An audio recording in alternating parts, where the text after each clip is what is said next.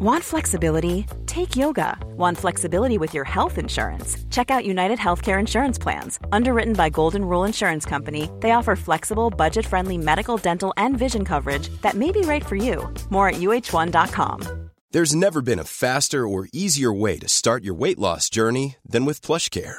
PlushCare accepts most insurance plans and gives you online access to board-certified physicians who can prescribe FDA-approved weight loss medications like Wigovi and Zepbound for those who qualify.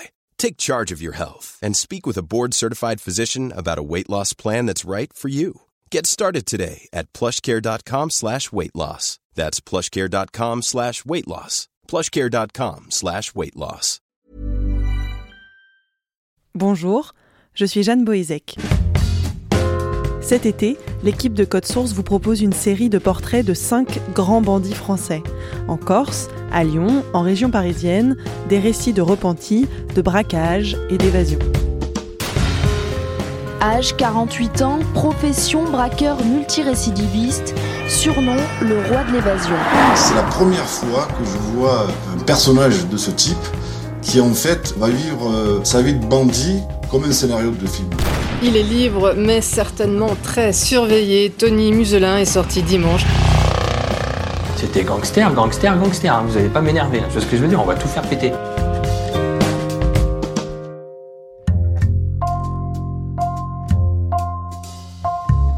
On le surnomme Pascal R. Paillet. À trois reprises, ce braqueur s'est évadé de prison par hélicoptère. La première fois, c'est en 2001, près d'Aix-en-Provence. Six ans plus tard, il récidive à la prison de Grasse. Et cette fois, c'est encore plus spectaculaire. Quelques minutes suffisent à ce spécialiste de l'évasion pour se faire la belle. Aujourd'hui en prison, condamné pour le meurtre d'un convoyeur en 1997, Pascal Paillet est un détenu très surveillé. Damien Delceni, rédacteur en chef du service police-justice au Parisien, nous raconte son histoire. Le 14 juillet 2007, Pascal Paillet s'évade de la prison de Grasse dans les Alpes-Maritimes avec son codétenu. Une évasion par hélicoptère. Est-ce que vous pouvez nous raconter ce qu'il s'est passé? Nous sommes le 14 juillet, jour de fête nationale, fin de journée. Ce qui compte parce qu'en réalité, euh, tout a été préparé pour que ça se passe au moment où en fait l'équipe de jour des surveillants passe le relais à l'équipe de nuit. Il y a une petite période de latence qui est peut-être la période d'un peu de faiblesse, donc il faut taper à ce moment-là. Et donc il y a un hélicoptère qui s'approche de la prison et euh, qui en quelques minutes, même peut-être quelques secondes, vient arracher, comme on dit dans le, dans le jargon des, des voyous, Pascal Paillet du quartier d'isolement où il se trouve. Il y a eu en fait euh, un détournement d'hélicoptère, hein, c'est-à-dire que les complices qui sont dehors euh, ont détourné un hélicoptère dans un aéroclub et ont forcé le pilote à venir sur la prison de Luynes et à, stationner au-dessus. Et donc à ce moment-là, l'hélicoptère vient se mettre juste à l'aplomb du quartier d'isolement. Il y a un- une personne qui descend de l'hélicoptère avec une disqueuse thermique et qui va euh, peu à peu atteindre Pascal Paillet, qui lui a été prévenu parce qu'en fait il y a eu des coups de fil qui ont été passés pendant le vol. Pascal Paillet avait certainement un téléphone dans sa cellule et on l'a un petit peu prévenu pour lui donner le top pour qu'il soit prêt. Et donc euh, on vient le chercher, euh, disqueuse thermique, on abat les dernières cloisons qu'il faut et, euh, et Pascal Paillet s'envole dans le ciel. Et il n'y aura aucun blessé. Non, aucun blessé. Euh, après avoir chargé euh, Pascal Paillet dans l'hélicoptère, bah, l'hélicoptère s'éloigne. Ils vont se poser dans un champ un petit peu plus loin. Et là, ils vont libérer en quelque sorte le pilote, le sortir de l'hélicoptère, aller l'accrocher à une, une grille de cimetière, tout en lui disant de manière assez simple, euh, voilà, c'est terminé, tout s'est bien passé, euh, il t'arrivera plus rien. Et eux, par contre, les malfaiteurs et Pascal Paillet prennent la fuite euh, à bord d'une voiture.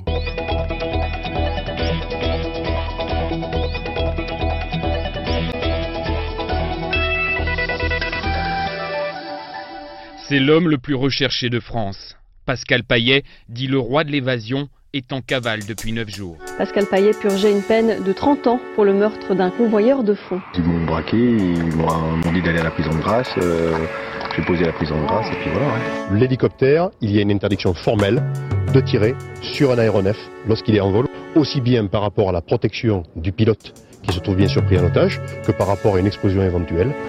L'opération a duré à peine 5 minutes. Un vrai travail de professionnel. Revenons sur ce grand bandit. Qui est Pascal Paillet? Pascal Paillet, c'est quelqu'un qui est né à, à Montpellier. Il a grandi du côté de Montpellier. Ensuite, il est allé faire euh, ses études, enfin le début de ses études à Lyon. Et en fait, il décroche assez rapidement en quatrième, en classe de quatrième, il décroche du système scolaire euh, dans son collège privé de Lyon. Et il entame une formation de mécanique et de soudure pour travailler dans l'automobile, mais qui va pas durer très très longtemps en fait. Il, sort un peu du système scolaire. C'est quelqu'un qui est plutôt intelligent, mais qui euh, déjà est pas très adapté au, au système scolaire à l'époque. Et donc, il va faire des petits boulots et puis après, il va commencer à faire des bêtises. À quoi est-ce qu'il ressemble physiquement? C'est plutôt un beau mec, si on peut parler comme ça. Voilà, c'est quelqu'un qui a eu longtemps la passion du tatouage, enfin longtemps avant que ça devienne la mode euh, pour plus de monde. Qui par contre, au fil des années, parce qu'il a aussi une vie assez mouvementée et pas mal de cavales et pas mal d'évasions, qui a aussi quelques cicatrices maintenant. Mais voilà, c'est quelqu'un, alors aujourd'hui, il a, euh, il a plus de 55 ans, évidemment, il a vieilli comme tout le monde. Et vous le disiez, il va faire rapidement des braquages. Quand est son premier? Son premier, c'est le braquage à Dijon, dans une bijouterie.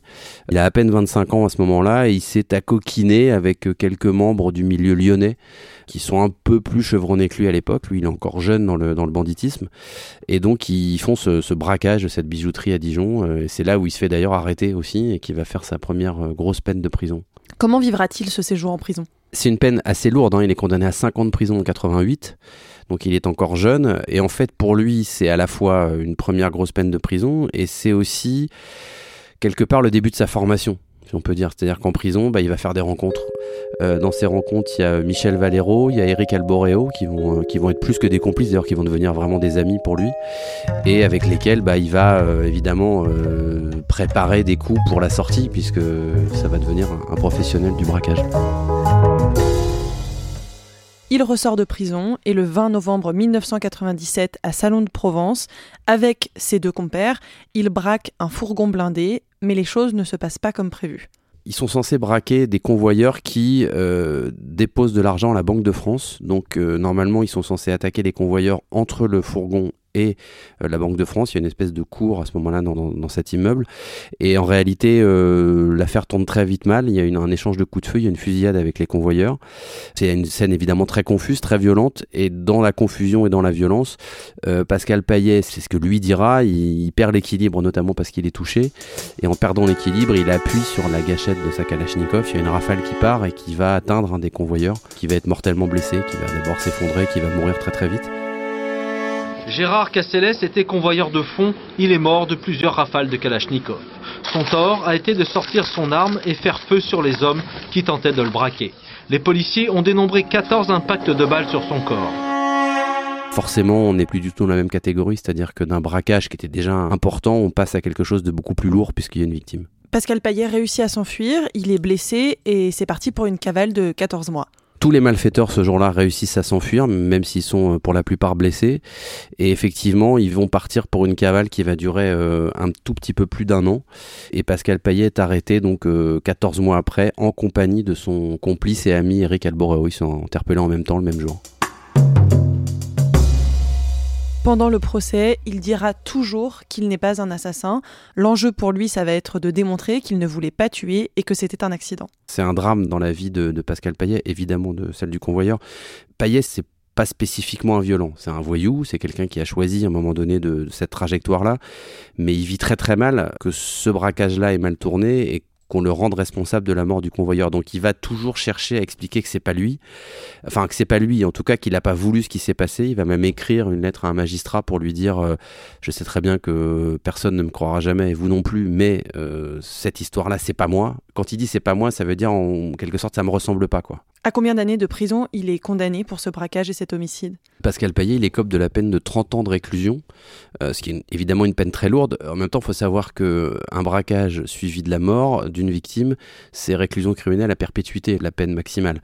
Donc là, il prend une peine évidemment très lourde, 30 ans c'est beaucoup, et c'est surtout une peine euh, qui vient s'ajouter à ce qu'il a purgé, et c'est une peine... Euh, c'est quasiment des peines d'élimination, comme on dit. C'est-à-dire, ça veut dire qu'il sait, quand il est condamné à cette peine, qu'il passera à minima 20 ou 25 ans de sa vie à venir en prison. Le 12 octobre 2001, après 9 mois de prison, Pascal Payet s'enfuit par hélicoptère avec son co-détenu Frédéric Impoko, un criminel condamné pour homicide. Les deux évadés de la prison d'Aix sont décrits comme violents et particulièrement dangereux. Frédéric Impoko, 31 ans, est condamné à la réclusion criminelle à perpétuité pour l'enlèvement et le meurtre d'un ingénieur retraité. Placé en préventive, Pascal Paillet, 38 ans, devait être jugé pour le meurtre d'un convoyeur de fonds en novembre 1997 à Salon de Provence. Ce jour-là, ses complices viennent le chercher en hélicoptère, comme d'habitude, j'ai envie de dire. Alors quelques minutes avant, ils se sont rendus pareil dans un aéroclub. Ils avaient en fait réservé, enfin l'un d'eux avait réservé un baptême de l'air avec sa compagne. Enfin c'est comme ça qu'il l'avait présenté. Et quand il arrive sur l'aéroclub, il est seul. Donc le, pilote lui dit bah, Vous n'êtes pas deux Il dit Non, ma femme est indisposée, mais c'est pas grave, je vais quand même faire le baptême de l'air. Donc il monte dans l'hélicoptère. Très vite, il braque le pilote. Il l'oblige à aller se poser à, quelques kilomètres de là dans un champ où vient un deuxième complice qui lui est cagoulé avec des sacs euh, remplis d'armes et de, et de matériel. Et donc l'équipage repart en direction de la prison de Luynes à côté d'Aix-en-Provence. Et ils vont donc chercher euh, Pascal Paillet. Et effectivement, ce jour-là, euh, il monte Pascal Paillet plus Frédéric Impoko euh, qui était sans doute prévu aussi dans l'évasion. Les deux détenus réputés très dangereux qui se sont évadés hier après-midi de la maison d'arrêt de Luynes, près d'Aix-en-Provence, sont toujours en fuite. L'handicap pénitentiaire dénonce une nouvelle fois le manque de moyens et les failles du système de protection des prisons. Il faut dire que leur évasion par hélicoptère s'est déroulée avec une facilité déconcertante. Il part en cavale et le 14 avril 2003, deux ans plus tard, il revient chercher ses deux compères, Alboreo et Valero, en hélicoptère encore. C'est un petit peu ce qui va marquer la, légende de Pascal Payet, parce qu'il faut se replonger dans le, dans le contexte. Pascal Payet, il a écopé d'une très très lourde peine de prison pour des faits très lourds. Il s'est évadé lui-même, donc il est un fugitif en cavale, très recherché, qui risque très gros. Et là où certains auraient pu euh, se cacher, ou en tout cas ne plus s'occuper de leur, leur ancien complice ou de leurs anciens amis, lui décide, parce qu'il en a fait la promesse, d'aller chercher ses anciens camarades qui sont eux-mêmes détenus. Il va monter cette évasion en avril 2003. Ça se passe toujours dans le sud de la France, dans les Bouches du Rhône. Il va effectivement, à son tour, détourner un hélicoptère avec un complice et ils vont aller arracher euh, Alboreo, Valero et un troisième larron qui s'appelle Perletto, qui est pas n'importe qui dans le milieu du banditisme, c'est le caïd de Toulon le scénario, il est assez spectaculaire, même assez dingue ce jour-là, parce que Pascal Paillet euh, a détourné cet hélicoptère. Ils arrivent euh, au-dessus de la prison de Luynes. Ils sont équipés, hein, ils ont une échelle de corde, ils ont une disqueuse thermique, et ils vont s'approcher très très près de la cour de promenade, en hauteur, à, peine 2 mètres de la cour de promenade. Et en fait, ils vont euh, creuser un trou avec la disqueuse dans le grillage. Ils vont faire découper un carré pour qu'un homme puisse passer. Ils vont le faire au niveau d'une table de ping-pong qui se trouve en dessous, qui va donc permettre à Alboreo et à Perletto de prendre appui sur la table de ping-pong, de se hisser jusqu'en haut du grillage, de passer dans le trou qui vient d'être fait, de monter dans l'hélicoptère. Donc les deux premiers sont sortis comme ça de la cour de promenade. Et le troisième, Valero, lui, il est dans une autre cour, donc l'hélicoptère va bouger un petit peu. Et là, on va lui tendre une échelle de corde et Valero va monter comme dans un film par l'échelle de corde. Tout le monde s'envole dans le ciel de Luynes et c'est une évasion euh, quasi cinématographique, c'est-à-dire qu'il euh, manque rien. C'est-à-dire qu'on fait le trou dans le grillage, on monte sur la table de ping-pong, euh, on déplie l'échelle de corde et tout le monde s'envole et on va libérer le pilote un peu plus loin et tout le monde s'évanouit dans la nature en voiture. Cette cavale, elle est, elle est très courte parce qu'en réalité, elle va mobiliser des moyens très très importants de la part des forces de l'ordre. Pourquoi? Parce que très vite, on se doute que c'est Payet qui est à l'origine de cette évasion, qu'il est déjà lui-même un fugitif et un, criminel recherché, que les personnes qui se sont évadées, que ce soit Valero, Alboreo Perletto, sont des gens qui ont une vraie surface en termes criminels et en termes de grand banditisme. Donc quand vous avez quatre voyous de haut vol qui sont en cavale, on met des moyens au niveau policier pour les traquer. Il ne faut pas oublier que quand ils s'évadent le 14 juillet 2007, c'est euh, très peu de temps après l'élection de Nicolas Sarkozy. En plus, c'est le 14 juillet, donc c'est un jour de fête nationale, un jour d'intervention euh, du président à la télévision. Et trois heures après, euh, celui qui, qui avait quand même forgé une partie de sa réputation sur la sécurité et la tolérance zéro, on se rend compte que bah, dans une prison française, on peut s'évader relativement facilement avec un hélicoptère. donc c'est Rachida Dati à l'époque qui est garde des Sceaux. Et c'est vrai que c'est une sorte d'affront.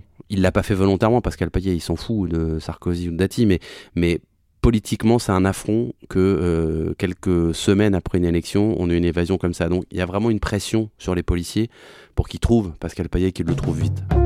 Les policiers vont se cibler sur Alboreo parce qu'ils savent qu'Alboreo a des attaches et des habitudes en Suisse. Donc ils vont prévenir les autorités suisses, les policiers suisses, en leur disant voilà, si vous entendez des choses avec des Français sur place, euh, des truands français sur place, euh, essayez de nous alerter. Et en fait, très très vite, les policiers suisses vont se mettre sur des tuyaux, comme on dit, qui euh, leur font croire qu'il y a une équipe de braqueurs français qui prépare un coup sur l'aéroport de Genève où doit se poser un avion quelques jours plus tard rempli de lingots d'or en provenance d'Afrique.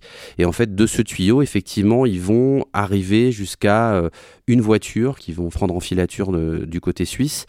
Ils vont appeler leurs collègues français en disant voilà, on a des suspects qui sont dans une voiture, qui ont l'air de faire des allers-retours entre la France et la Suisse. Tout le monde va se mettre un petit peu derrière cette voiture et cette voiture, elle va emmener les policiers français jusqu'à un gîte rural dans le Vaucluse. Donc les policiers voient effectivement cette voiture arriver, se garer dans ce gîte rural. Ils reconnaissent assez vite Eric Alboréo, qui est donc un des quatre fugitifs qu'ils recherchent. Et dès le lendemain matin, ils interpellent toutes les personnes qui se trouvent dans ce gîte ce jour-là.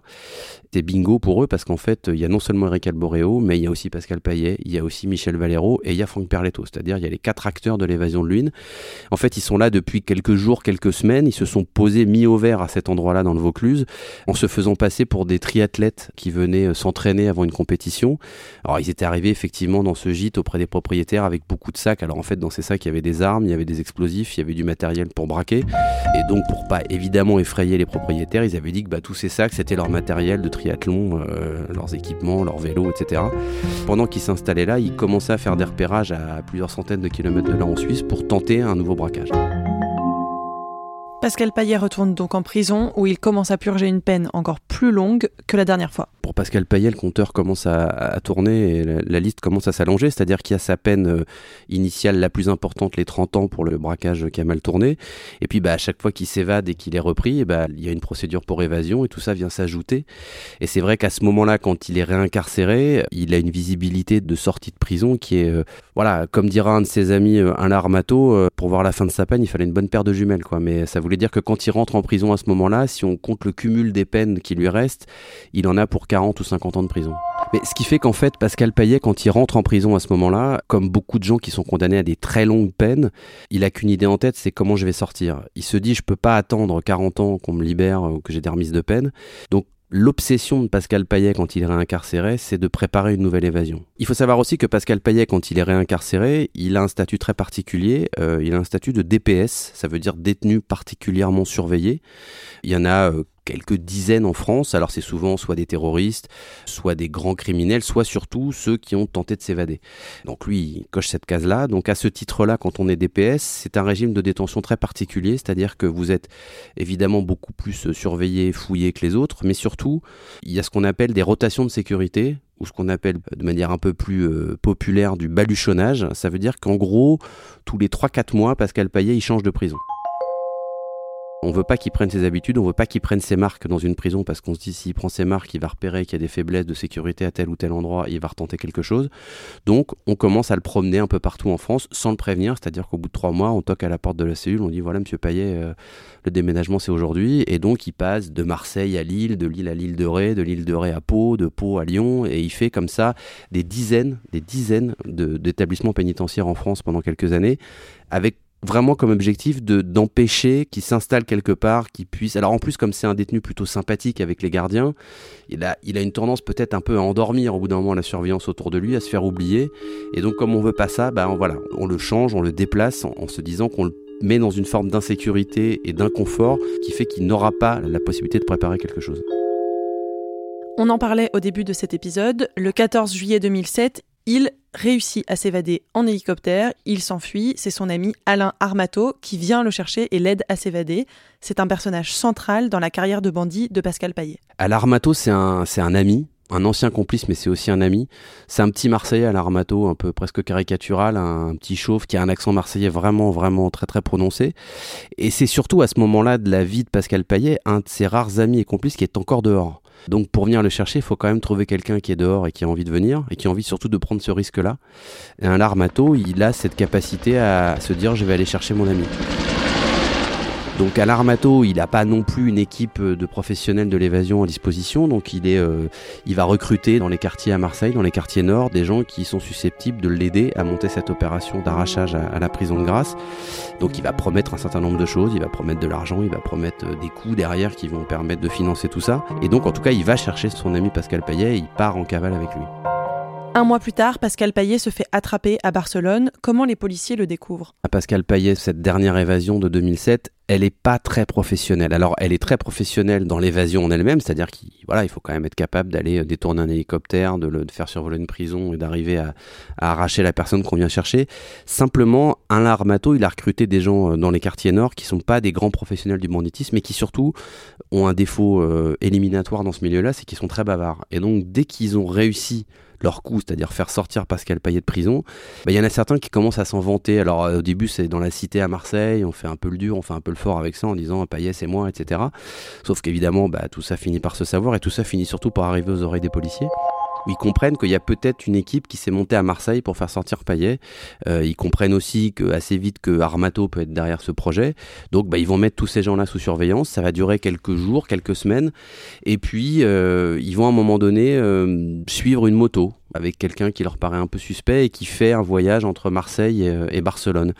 Et donc ils vont prendre en filature cette moto et cette moto, bah, elle va les amener jusqu'à Payet et Armato, qui effectivement euh, se sont mis au vert euh, pas très loin de Barcelone, à Mataro, qui est une, station balnéaire euh, en bord de mer.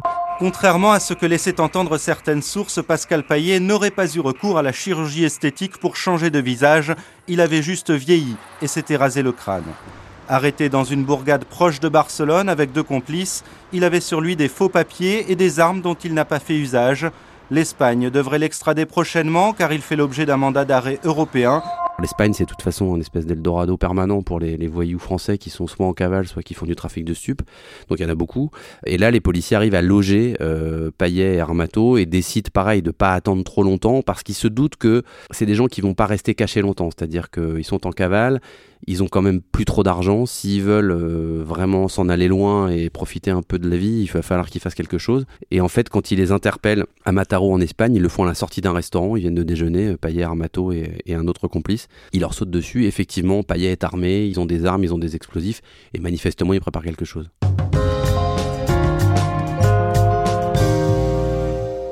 Aujourd'hui, où est Pascal Payet Pascal Payet, il est évidemment toujours en détention. Quand il a été repris en, en 2007, euh, il a évidemment passé un court séjour en Espagne, le temps de faire les papiers de son extradition. Il est allé directement en France.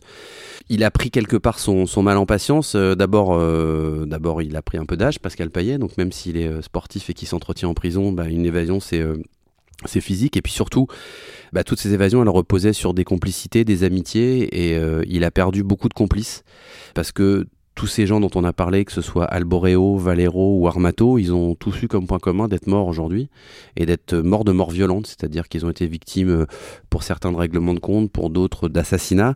Et donc bah, tous ses amis sont morts, euh, il est plus seul, il est plus âgé. Et puis, euh, il a eu cette, cette réflexion quand il a été euh, incarcéré. Ils l'ont, ils l'ont incarcéré à la centrale de Saint-Maur, qui se trouve dans le centre de la France, pas trop loin de Châteauroux, qui est une centrale assez moderne et surtout très sécurisée, dans laquelle il y a beaucoup de détenus euh, dangereux ou en tout cas sensibles. Et quand il est arrivé dans cette prison, qu'il avait apparemment jamais fréquentée, celle-là, il l'avait jamais fréquentée, on a fréquenté beaucoup, mais pas celle-là, il a dit au directeur de la prison tout de suite, dans les premiers jours, il a dit franchement, si j'avais été incarcéré là depuis quelques années, je pense que j'aurais pas réussi à m'évader, parce que là, c'est votre système est pas mauvais. Donc, ça veut dire aussi qu'il est arrivé, qu'il a regardé tout de suite parce que c'est un réflexe euh, de regarder et qu'il a compris que là, dans cette prison-là, il y avait plus de difficultés pour s'évader. C'est quelqu'un qui s'est occupé en prison, c'est quelqu'un qui lit, qui a fait des études de psychologie quand il était en prison, et puis quelque part qui maintenant attend sans doute une sortie qui euh, pourrait être moins lointaine qu'elle ne l'a été à un moment donné, puisqu'il y a eu des confusions de peine, etc. Donc c'est quelqu'un qui potentiellement, dans 2, 3, 4 ans, pourra éventuellement demander une libération conditionnelle. Il a aujourd'hui plus de 55 ans. Les magistrats peuvent peut-être considérer qu'il a envie de se reposer un peu, qu'il a envie de retrouver sa femme et ses deux enfants, puisqu'il a une femme et deux enfants, malgré cette carrière carcérale euh, longue et ses cavales difficiles. Et voilà, maintenant, il est plutôt quelqu'un qui ne fait pas parler de lui. La dernière fois où il a fait parler de lui, c'était de manière assez euh, presque amusante. C'est qu'en fait, il regardait, euh, comme beaucoup de détenus qui regardent beaucoup la télé en, cellule, il regardait la, la, télé en cellule et euh, il est tombé sur un reportage euh, qui parlait vaguement de lui et en tout cas un des intervenants du reportage le traitait de balance. Et c'est un truc qu'il n'a pas du tout supporté. Et donc il a appelé son avocat depuis sa prison pour lui demander de porter plainte en diffamation contre ce type qui à la télé l'avait traité de balance parce qu'il considérait que vraiment c'était une atteinte à sa dignité, à sa dignité de bandit.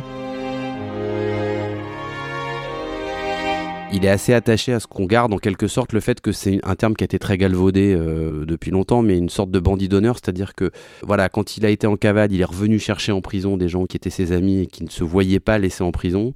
C'est quelqu'un qui a atteint une espèce de dignité, une espèce de réputation dans le milieu, et puis c'est quelqu'un qui a ce surnom euh, magique maintenant pour les policiers français de R. Paillet. Il s'évade, il s'évade toujours par les airs. Donc voilà, c'est une personnalité un peu à part parce qu'en fait, il s'est surtout fait connaître non pas par sa carrière hors les murs, mais par sa carrière à l'intérieur des murs par ses évasions.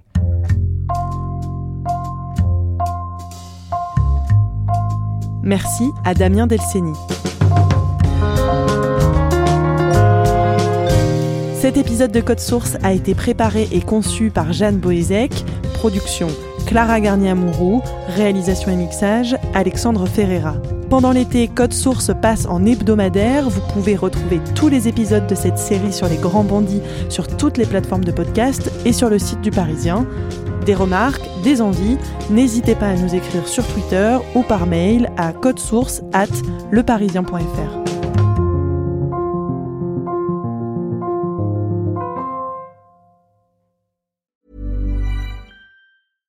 Want flexibility? Take yoga. Want flexibility with your health insurance? Check out United Healthcare Insurance Plans. Underwritten by Golden Rule Insurance Company, they offer flexible, budget friendly medical, dental, and vision coverage that may be right for you. More at uh1.com. Confidence starts with loving who you are. And when your skin feels nourished and glows on the outside, you naturally radiate confidence from the inside. Give your skin a glow up with Osea's clinically proven Mega Moisture Duo. This ultra hydrating body care features two of Osea's best sellers, Undaria Algae Body Oil and Undaria Collagen Body Lotion. These seaweed powered heroes use skincare level ingredients normally reserved for your face for results you can see and confidence you can feel. Osea has been making clean, clinically proven seaweed infused face and body care products for over 28 years. This luxurious skincare is vegan, cruelty free, and climate neutral certified, so you never have to choose between your values and your best skin.